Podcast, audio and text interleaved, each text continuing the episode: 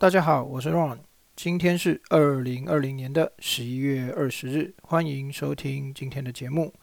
一开始还是要跟大家说声不好意思哦，节目暂停更新了两个礼拜哦。如果有人在等待的话，请让我跟你说一声不好意思。那本来其实是第一季的十二集结束之后，我就想要稍微休息个一两个礼拜，调整一下的。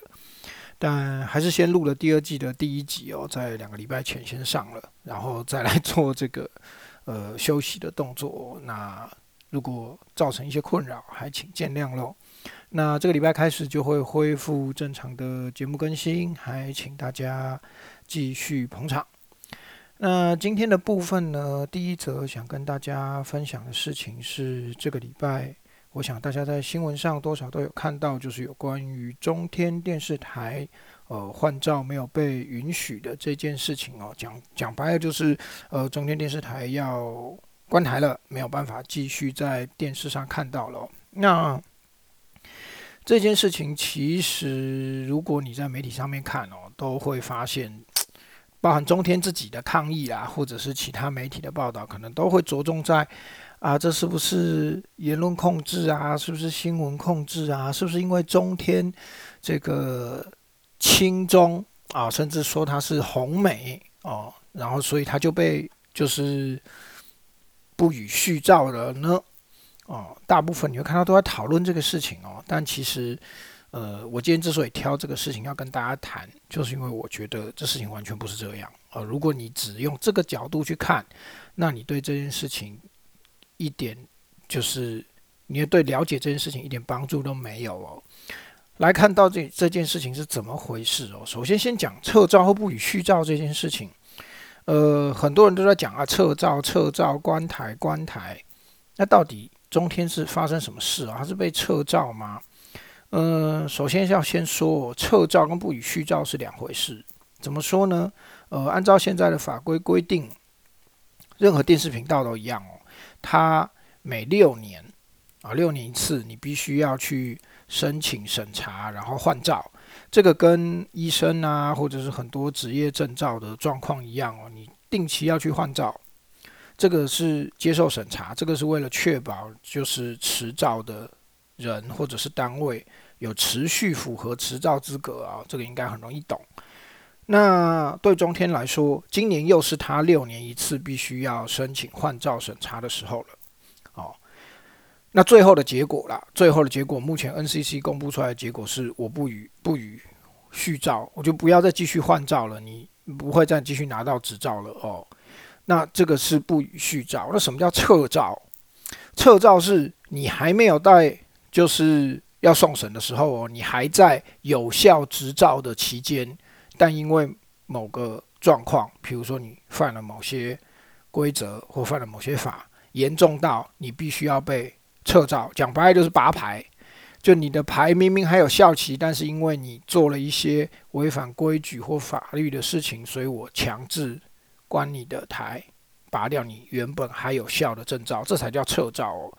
中天今天不是撤照哦，他今天是六年换照的时间到了，就算他不去申请，他如果今天不去申请换照，他那个执照照样要没效的哦。并不是撤照，是不一样的事情。那自从 NCC 这个单位成立之后，其实只有一次撤照的经验啊，真的是在。执照效期当中被撤照，二零一零年年代综合台哦被撤照，那那个时候其实发展的状况也很也很奇怪啦，它其实也是年代到了要申请换照的时候，所以就送了申请审查换照。那一开始 NCC 是以有条件的方法通过他的换照，就是我还是给你换，但是有一些条件你必须要达成，在接下来的这个执照效期里头。但是后来又因为年代综合台违规事件过多，然后达到 NCC 认定符合法规的解除执照的要件，所以才又把他的执照给撤回的。哦，那个事情在二零一零年是这样。那中天这一次不予换照的状况哦，那我们就要先来看一下到底换照这件事情是怎么进行的。六年一次，我们刚才说过了哦。那申请案送上去之后。NCC 其实会先交由所谓的外部咨询委员会做初审，啊，也就不是 NCC 里面的七位委员直接进行审查哦，他会交由一个外部，包含学者、专业人士所组成的一个委员会来进行前两阶段的评分。那第一阶段呢，是审查有无违法事项。啊，我们说比较消极的审查，简单的说就是你过去执照的这段六年时间，有没有一些违法的状况啊？有多少啊？被罚的状况怎么样？简单的说就是做一个资料整理啦。所以我们说是消极审查嘛，这是第一阶段哦。那第二阶段就是这个外部审议委员会会进行初步的审查，会去直接检视你现在的营运执行状况的报告，然后去做评鉴啊，还有。评鉴上一次评鉴需要你改正的结果，你改正了没有啊？这个很容易懂，这个就是很常见的，就是 评鉴流程。不管评鉴什么都一样，如果你有参加过，不管是大学的评鉴或者什么，就是考评，大概都是这样进行的啦啊。看你自己提出的报告，然后做评断，然后还有去比对上一次你被评就是考核的时候要求要改进的，你改进了没有啊？这个是很容易懂的事情哦。那当然，他们也会除了检视过去，也要看未来，所以你必须提出接下来这段时间你的营运计划啊，也是要接受评鉴的。那么，这是前两个阶段交由外部委员会进行审议的状况跟内容。这两个阶段完成了之后哦，这些评鉴的结果送进 NCC，包含评分。审查意见，甚至这些外部审查委员会直接给出他们认为要换还是不换，就是给不给他继续换照营业的决定建议，而送进 NCC 里头。最后一个阶段，第三阶段才是由 NCC 的委员啊，就是你看到那包含主委在内、正副主委在内的七名委员进行复审。那他们讨论的就是除了前面这些之外，其他应审酌事项。啊，就是除了前面这些有报告、有表格、有评分可以看的东西之外，如还有没有一些需要讨论的事项？这会在复审的时候有七位 NCC 的委员来进行讨论。一般而言啦，之前的状况是 NCC 的七位委员哦，大部分不太会去推翻前面外部委员会审查的时候做出的，经由那些繁琐工作之后做出来的建议结果。啊，通常不太会啦，大部分都是尊重并且参照他们的结果来进行最后拍板定案，很少有改变的情况啦。那这个是整个的流程哦。那中天这一次是怎么状什么状况呢？其实你必须要再往前一点再看。更早之前的状况，为什么我这么说呢？哦，因为上一再往前一度，上一个六年，一百民国一百零三年，就是二零一四年的时候，也是中天上一次换照的时候，那个时候，在他那一个执照校期里头，就是九十七年到一百零三年哦之间，中天电视台。违规的次数跟被罚款的额度就已经是当时全台湾新闻台最多的了。于是，一百零三年、二零一四年的时候，啊，如果有些人很介意执政蓝绿的差别的话，我提醒你，那个时候是国民党执政，是马政府。那个时候，中天在换照的时候，外部委员会给予的评分结果，就是五个人觉得是合格，六个觉得不合格哦。但是因为最后出席委员并不达要求的三分之二，所以最后给出的建议并没有否决中天换照这件事情。那于是后来就是中天的案子送进 NCC 的七位委员手上的时候，也还是遵照了就是前面外部审议的建议，还是同意他换照了。在一百零三年的时候，只是给出了一些。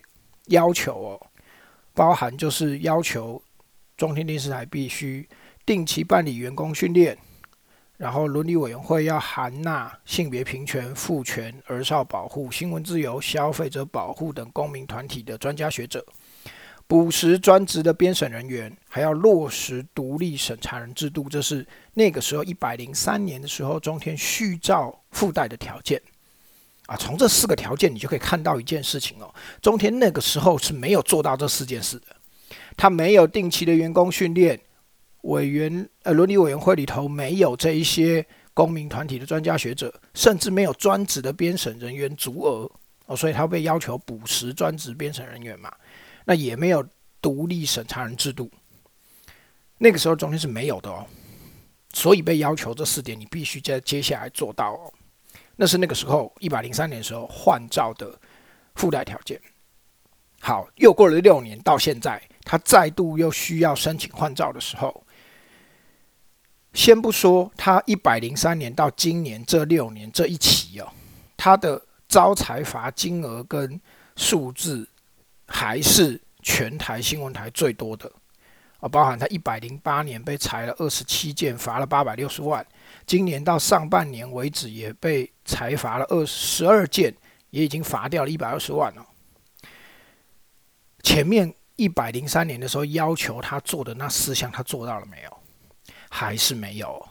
他仍然没有完成前面要求一百零三年准予换照的时候要求的附带四项条件，他仍然没有完成。这其实也是为什么最后今年在。NCC 的结论里头会说，他们之所以给予不予续照的最大原因哦，你会看到 NCC 告诉你说，他觉得中天这个内控还是没有做好，所以不予续照，就表示他内部管理还是有很大问题，而且这个问题不是现在才发生，一百零三年换照的时候就被提出来了，而且是要求你作为续照的条件应该要完成，再过了六年时光。仍然没有完成。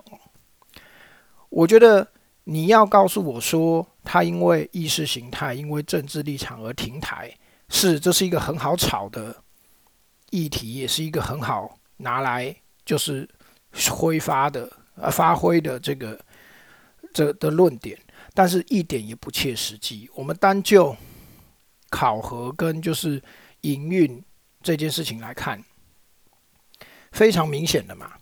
你根本没有完成被要求附带要求你续照的条件，六年过去了耶，你仍然没有完成啊？那一次机会给你，第二次还做不到，所以我不予续照。请问这到底有哪里不合理？我不觉得这在程序上有任何不合理哦。当然，也许会有很多人。除了意识形态跟政治立场之外，会去讨论新闻自由或言论自由这件事情，认为关台就是阻碍这个自由，包含言论自由跟新闻自由哦，没有问题，这个说法我也尊重啦。但实际上是不是如此哦？如果你要把自由无限上纲，是一件非常可怕的事情。我不是赞同哦，政府应该强力管理，这个我也不赞同。自由应该要被保护。但自由的保护并不是无限上纲的。早在就是十九世纪，英国的思想家 John Miller 在论自由的时候就讲得很清楚。他说：“不妨碍他人自由者为自由。”啊，这句我想很多人都听过哦，这是自由最基本简单的定义。可是他讲的不止这个，哎，John Miller 除了这个，他其实也特别去提到说。个人生活有涉及跟涉人两个部分，涉及的部分可以放任涉人虚受干涉，所以他说个人自由应受限制，不应该做一个令人讨厌的人。这也是为什么他会说自由的定义是不妨碍他人自由为自由。什么意思嘞？讲的白话一点，不管对于个人，你对于你自己，你想要严以律己还是宽以待己，黑龙起定到一待己啦，随你。哦，因为那是你自己的事情，但是如果这件事情不只涉及你会涉及到别人的时候，哎，不好意思啊，那就不是你想要怎么样就怎么样，就不是只要我喜欢有什么不可以哦。啊，还记得这句广告词的，你年纪大概也不小了。只要是涉及他人的，你就必须要被干涉，不管是被他人干涉还是被公权力干涉，因为这涉及别人的自由，不会只保障你的自由，不保障他人的。人与人之间相处之间的自由，或者是社会之间个人的自由，是要取得平衡的，不是你喜欢有什么不可以。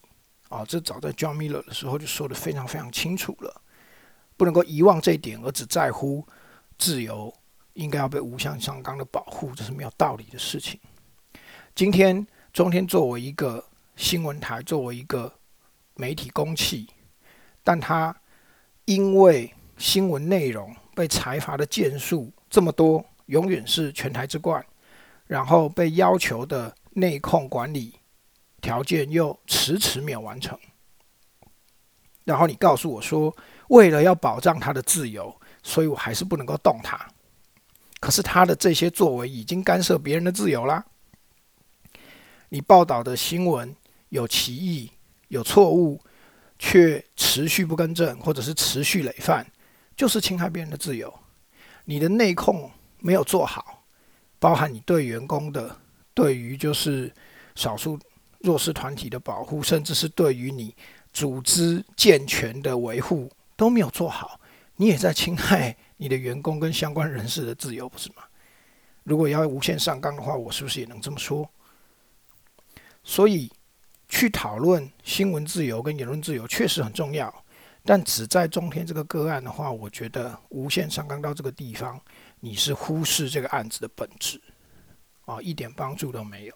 更不要说去讨论意识形态跟轻中这件事情了啦，那个是更远更远的事情。今天 NCC 之所以不予续照，也不是使用这个原因，去使用这个原因，或者是去臆测 NCC 背后是因为这个原因，那都是扎稻草人的战略啦。你再扎一个稻草人，自己打得很开心啊，我觉得一点意义都没有哦。当然，也许有人会说。而台湾的新闻台乱七八糟的太多了，中天就算被罚的最厉害，其他台也不是没有被罚，也不是没有乱来啊。我也赞成，所以我确实也赞成要处理就都处理最好。接下来每次有要申请续照的时候，都应该用同样的标准去要求，这我完全赞成，根本不用管他是哪一台或是蓝是绿，都都这么干啊。如果你有办法这么干的话，我也是觉得 NCC 应该要给他一个大拇指，确实应该这么干啊。但是其他台还没有被罚，或其他台还没有被续照，呃，还没有被不予续照，因为他做了太多不合理的事。之前你也不能够以此为据，告诉我说中天就应该也不要被罚，这是不合理的啦。哦，他确实做不好，该被罚就该被罚。那其他人该被罚是其他人的事情，啊，如果没有被罚，那是 NCC 的责任。不能够用这个来解释为什么中天应该要被罚哦，中天应该要被罚，是因为他该做的没做好，而不是别人有没有被罚。哦，我觉得应该要这样来看这个案子才会比较清楚，而不是花时间去讨论是不是轻中，是不是意识形态，啊，是不是言论自由。不好意思，我觉得这个案子都没有到这么高的位阶，它是纯粹一个。违反规定跟犯法未被改正的问题而已。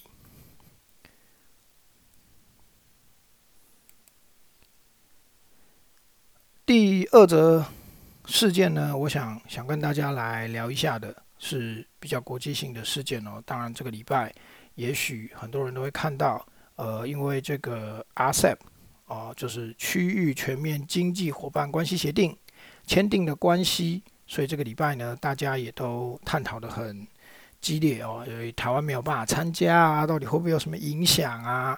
这个大概你在媒体啊或者舆论上面都可以看到。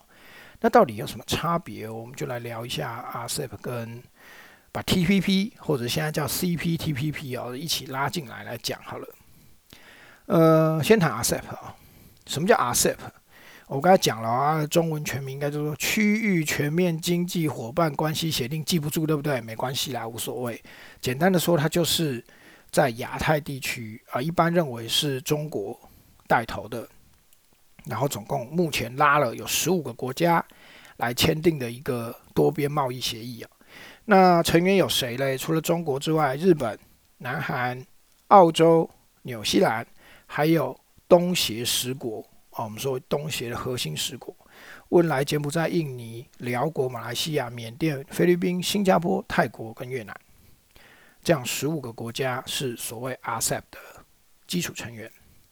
呃，本来印度也是的啦，哦，本来印度也是参与谈判的伙伴之一哦，只是他后来退出了，所以就变成十五个。那最早 RCEP 的这个多边谈判，其实二零一二年就开始了。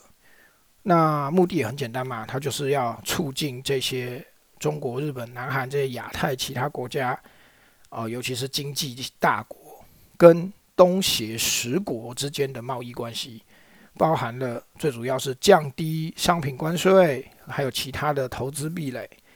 那因为这整个。原本啊，加了印度的话，全部加起来，这十六国占了全球经济总量就达四成了。即便后来就是印度退出了，现在暂时没有计算到印度的话，这规模还是很可观的哦。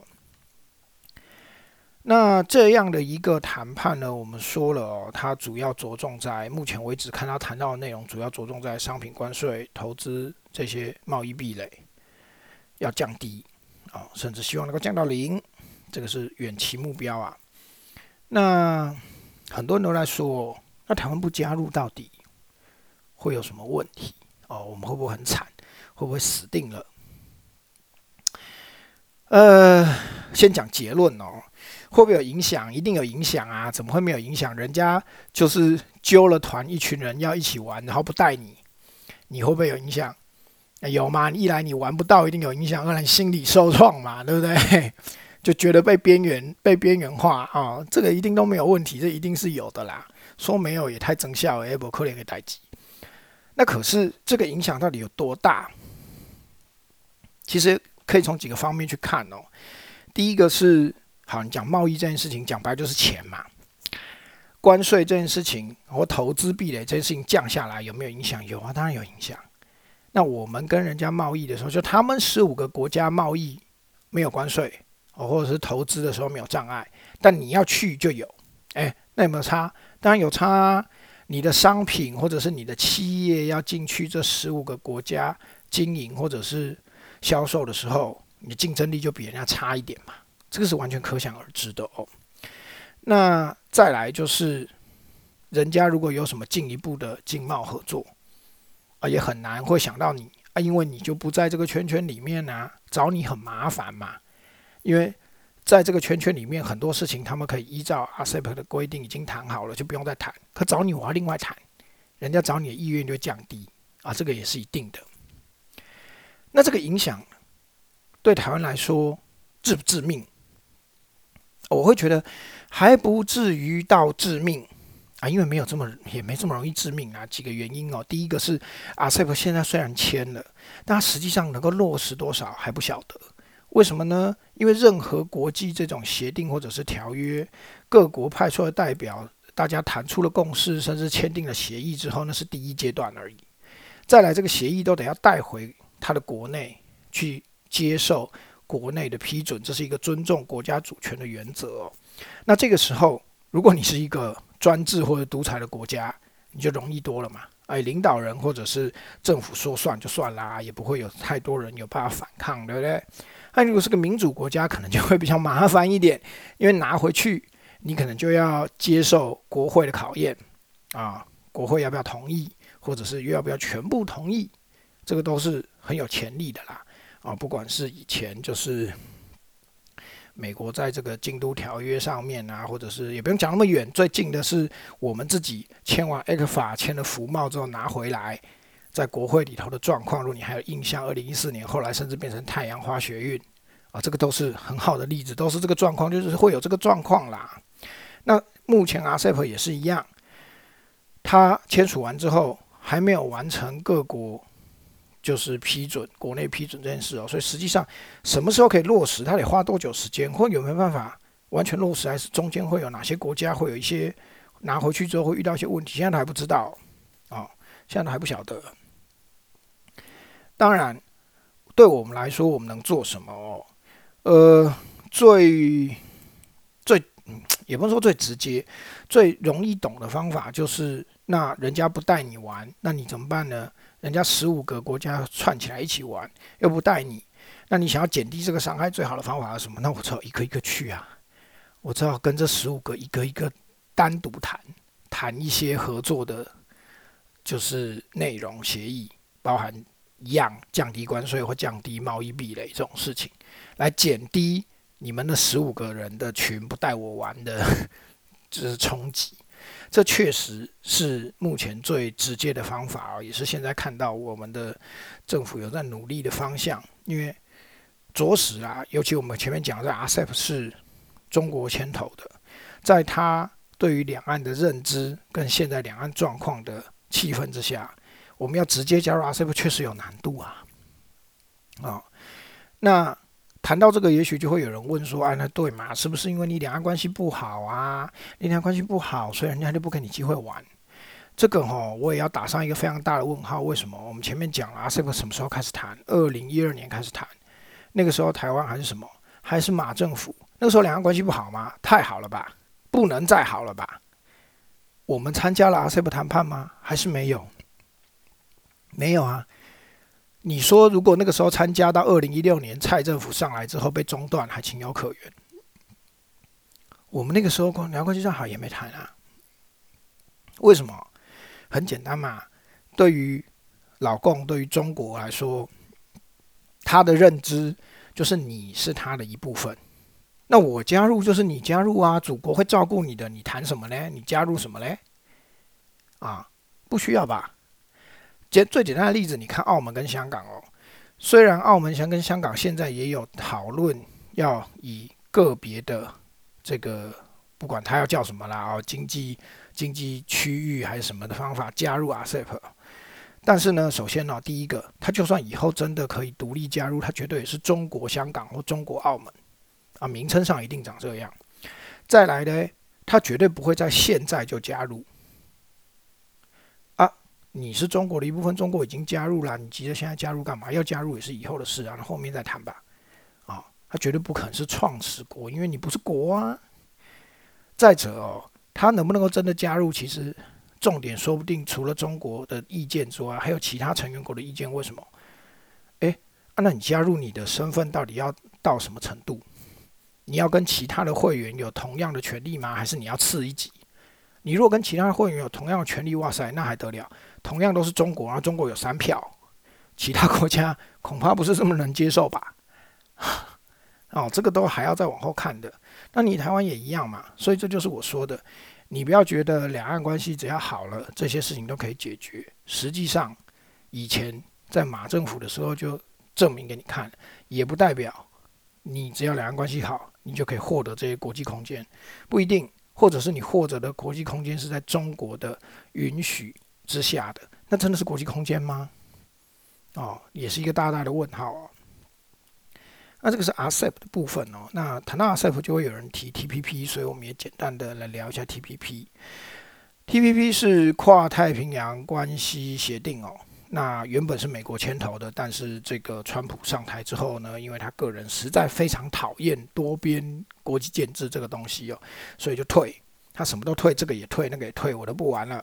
所以他也退出了 TPP，于是呢，在二零一八年的时候呢，剩下的十一国就把它做了一个修改，改了一个名字，叫做《全面与进步跨台湾跨太平洋伙伴关系协定》（CPTPP） 啊，其实一样啦，就是美国不在了而已。那谁来扛这个 coordinator 就变成了就是日本了。所以目前的 CPTPP 的十一个成员国是日本、澳洲、纽西兰、加拿大。墨西哥、汶莱、马来西亚、新加坡、越南、智利、秘鲁。哎，你有没有发现一件蛮有趣的事情？跟 RCEP 好像有点重复，又好像没有那么重复哦。首先，你可以看到就是，哎，日本在里面哦，澳洲、纽西兰也在里面，没有美国呢，有加拿大啊。然后，哎，南韩不见了，南韩不在 TPP 里面啊，目前还不是。然后，东协十国的部分，哎。来了一些，一些不在，没有全部东协十国都在 CPTPP 里面哦，这跟 RCEP 有点不太一样。那这是成员的部分哦。另外，当然在内容的部分也有很大的差别哦。这也是为什么很多人会去提说，诶，其实加入 CPTPP 或以前的 TPP 比 RCEP 还难的原因。我们刚才前面讲了，RCEP 在乎的是什么？关税、投资、贸易壁垒。那 TPP 呢？TPP 也在乎这个，但它更在乎其他的东西。像 RCEP 讲白了，就是在乎大家赚钱要方便一点。其实他不去要求各个成员国在经济自由化或者是一些内部金融法规、市场开放这些条件的要求，很简单嘛，因为牵头的是中国。中国呢讲好听的，打着这个不干涉内政原则，不希望干涉别人内政，意思就是你也不要干涉我的内政。所以你怎么可以去管人家要不要经济自由化，要不要市场开放，要不要金融准入嘞？不可以嘛，啊？那那个是 RCEP，可 TPP 不是哦。TPP 确实会做这些要求，甚至他还会去要求一些包含保护劳工权益、工作环境或者是知识产权。然后这个对中国来说又是很大的痛处哦，因为美中贸易战很大的争点，其中一个到目前为止就是知识产权保护嘛。美国一直觉得中国做不到嘛，好，那那另外的话，我们以后有机会再聊。但 TPP 是会要求这些东西的，这就是为什么我们会说 TPP 的要求比 RCEP 来的高，难度也高，因为它不是只有大家赚钱方便而已，它会要求你一些内部制度面的东西，甚至是一些劳工权益保障的事情。这个的，这个我相信对每个国家来说都很难啊，都是很难的事情啊。也就是因为这样哦，所以呢，相对而言，TPP 的谈判到现在啊，你看嘛，RCEP 至少他们已经完成第一阶段要签了嘛，要带回各国国内去批准。那 TPP 相对来说还比较慢，进度还慢的很多。那当然中间就是美国退出也是很大的影响啦。那所以对我们来说，我会觉得不会说。呃，一定要选边，要参加 RCEP 或只要参加 TPP 就好。现在对我们最好的状况当然是两个都能参加，但实际上现况是我们要参加任何一个可能都很难。这个难点不单纯只在于中国会不会抵制或者是打压我们。你说 RCEP 他牵头的被打压还合理，而 TPP 又连他自己也不在，他怎么打压我们？可是除了他们外部的打压，我们自己内部的问题也是。很需亟待解决的。你要参加这些国际建制，这些国际建制，你要人家带着你一起玩，你就要符合人家的规则嘛。不管是 RCEP 还是 TPP 都一样。那我们说了，TPP 的要求要比 RCEP 来的高，尤其刚才讲的这些，包含经济自由化、市场准入、金融制度开放这些东西，甚至是劳工权益保护、知识产权标准这些东西。如果我们没有跟上人家国际建制的要求，或者是为了要跟上这个要求的标准，我们要做一些内部开放或者是法规的调整，对我们内部产业会有冲击的时候，我们真的准备好了吗？哦，这也是很大的问题哦。大家不要觉得这件事情很简单，你光讲进口就好了。不管是以前朝日本核实要不要进口，或者是美牛要不要进口，甚至最近莱克多巴胺的美猪能不能进口这件事情。除了食品安全，我们在顾虑。其实很多时候，对于这件事情能不能够接受，很多人还顾虑什么？对我们自己国内产业的发展嘛？啊，你美猪当然是说啊，有莱克多巴胺呐，好像很危险。可是实际上，另外一点也是，你进口的量多了，会不会影响我们自己内部的相同产业，就畜产业？以进口猪牛肉来说，会吗？一定会影响。你跟我说，哎。呃，美猪很难吃啦。OK，好像大家都这么说，对不对？那美牛呢？美牛恐怕就不一定了吧。很多人是觉得美牛比较好吃的哦。那会不会影响我们自己国内的畜牧业一定会影响啊。那这也是一个很大的考量的部分啊。这只是单一的品相进口。如果是被要求全面进口，甚至是降低关税，以前最容易保护国内产业的方法就是关税嘛。啊，我用比较高的关税克这些舶来品。保护我国内的关税，以前最常见就是汽车啊，进口车永远很贵，为了什么？为了要保保障我们国产的玉龙、喜美，甚至是现在纳智捷哦。结果保障了半天也是养不起来啊，当然那是另外一回事。可是现在呢，你要参加这些多边经贸国际建制，常常第一个要求就是你降关税，那你以后怎么保障你的国内产业，你的产业转型做好了吗？这个都是对我们来说是要参加的压力跟障碍哦，不单只是外部有中国抵制这个原因而已，其实内部我们是不是做好了这个调整，在产业转型跟相关的政策、呃经贸政策上面，其实都还是要进一步考虑的哦。这些就是今天的节目了谢谢您的收听我们下期见拜拜。